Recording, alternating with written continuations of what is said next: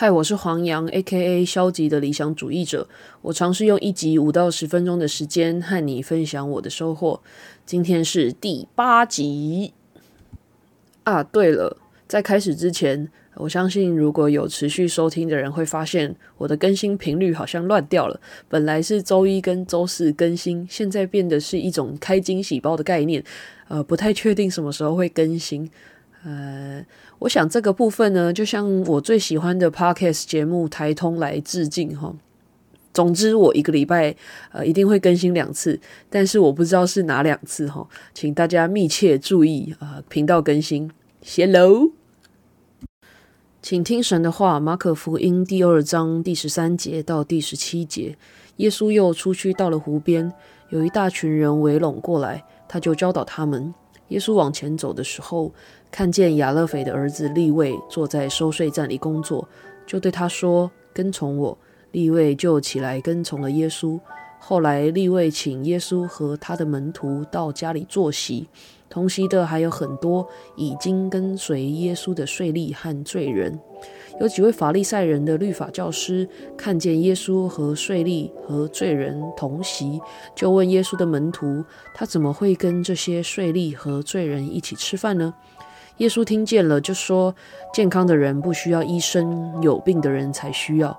我来不是要招义人，乃是要招罪人。”今天这段经文其实主要是在讨论耶稣他呃邀请一个税吏叫做利位来跟从他。就想说啊，就是一个税吏嘛，大概意思是收税的人，那又怎么样？他就是找一个正常工作的人来当他的门徒啊。这些律法教师到底是多有意见啊？他们真的是住海边呢。但是，呃，我们如果往回看这个历史，会发现，当时犹太人，如果你是一个税吏，你大概会被视为是游监哈。啊，在汉人文化里面有汉奸，呃，税吏对他们来说就是游监。为什么呢？因为这些税吏是为罗马政府工作。那当他们在为罗马政府工作的时候，他们只需要上缴某一个数额啊，比如说十万块好了。那么呢，他实际是有权利随便乱收。他假设今天收了二十万，他就需要上缴十万，剩下的是他个人的财产。所以对当时的犹太人来说，哈，这些税吏是背叛民族的人，哈，对他们来说，这些税吏就是罗马政府的走狗。甚至是为了自己的私利来讹诈自己百姓的人，所以当耶稣来邀请立位跟从他的时候，这些法利赛人和律法教师是非常不满的，觉得不是一个老师吗？你怎么跟这些游监在一起呢？但是耶稣听见，耶稣就说：“健康的人不需要医生，有病的人才需要。耶稣来是为了要招罪人，而不是招义人。”当你想到这里，你可能会想说：“哇，那教会里面的人是不是都是有病的人啊？是不是都是罪人？信仰是不是最软弱的人才需要的？”当然，你可以这样理解。可是不得不说。在圣经当中的罪人和我们所理解的罪人是两种不同的定义。我们一般在公民课上面学到的罪人、罪犯的定义是他犯了某一些规则，他踩了某一些的线，以至于他必须要被处罚，他要被定罪。但是圣经当中所提到的罪人，指的是呃你没有达到上帝的标准。当然，就法律的层面来看，你也可以说他犯了洁净的啦、圣洁的等等的这些律法。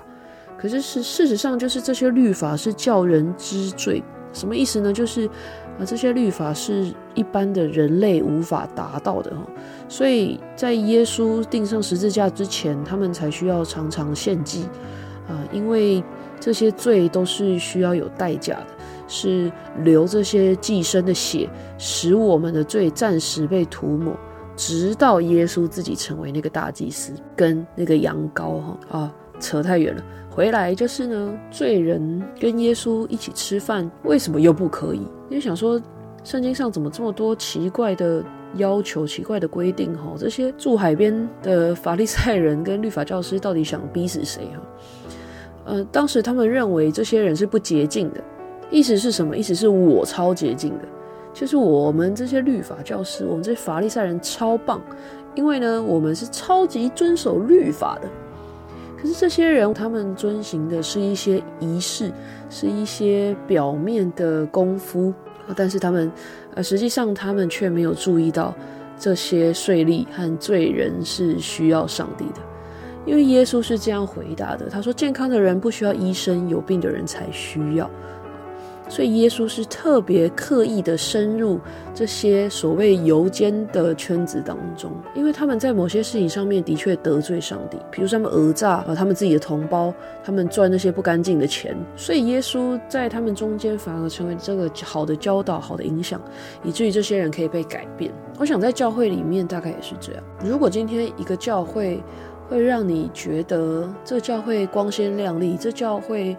呃，所组成的分子都是一些社会的中间中产阶级。我不是说这样的教会就有百分之百的问题，但是或许我们有机会可以来关注那些社会当中更需要的人，就是那些心理穷乏的人，也有可能是在物质上穷乏的人，是特别需要的人。假设出了一个立位，教会可以接纳他吗？还是教会就会把他赶走呢？我想。在教牧的现场，我们实在太容易想要把这些人隔开哈，因为啊，我不要他来影响我们团契的运作啊，我不要他呃怎么样怎么样，好像会破坏教会的和谐呀。但是我必须问，这些人岂不是真正需要上帝的人吗？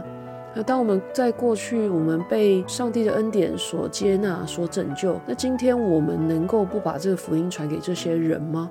这就变成是一个吊诡的事情哈，就是我相信上帝是这样说的，我相信啊，耶稣曾经这样子对待这些罪人，但是今天我却不太愿意，或者是不太知道要怎么来帮助这些人。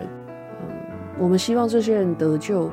但是我们又害怕，我们没有办法帮真正帮助他们，或者我们对自己啊是非常没有把握的。如果往前推一点，想要戴教会一个大帽子也可以啊，就说你们教会啊不但没有爱心，对自己的上帝是没有信心的。其实我们常常听到这样的论述，可是我们都知道这不是事实。这个事实是我们其实对自己的能力是没有把握的，我们不知道我们应该要如何来帮助这些人。呃，但是。我们有一件事情一定是可以做的，就是为他们来祷告。就说这什么什么虚无缥缈的供应啊，不接纳他。好，那我们不但要为他们祷告，还要为教会里面呃众人可以敞开心来祷告。如果今天耶稣可以和罪人税吏同坐席，求上帝帮助我们，也可以接纳周遭这些啊人看起来不体面的。看起来可能有点肮脏啊，可能是流浪在街头多年的人啊，求主帮助我们啊，甚至很多时候可能是啊身心有状况的人，难道这些人不需要耶稣吗？难道税吏不需要耶稣吗？我想特别在这些有需要的人当中啊，实在是需要耶稣，耶稣也接纳他们。啊，耶稣也必定拯救他们，正如耶稣曾经从罪恶的万民当中拣选我们一样。求上帝帮助我们，不是只是效法那些我想要效法的，而是效法耶稣所做的每一件事情。啊，让我们一起来祷告。恩主，我们向你献上感恩，因为我们看见耶稣做的事情总是超过我们的意料之外。他竟然接纳啊当时的游监，不是一个什么好人。嗯，但是这就一再的证明，啊，你接纳不是因为一个人有多好，而是你知道这些人有需要，你在他的生命里面形成一个真正的帮助，而不仅是教条式的教诲，也不是狭窄的呃条件，因为那个狭窄的条件我们根本没有一个人可以通过，但是主你竟然是这样爱我们，主当我们想到。我们是不是有时候会像那法利赛人一样？我们说这个人没有资格，那个人不合呃律法，那个人不够体面。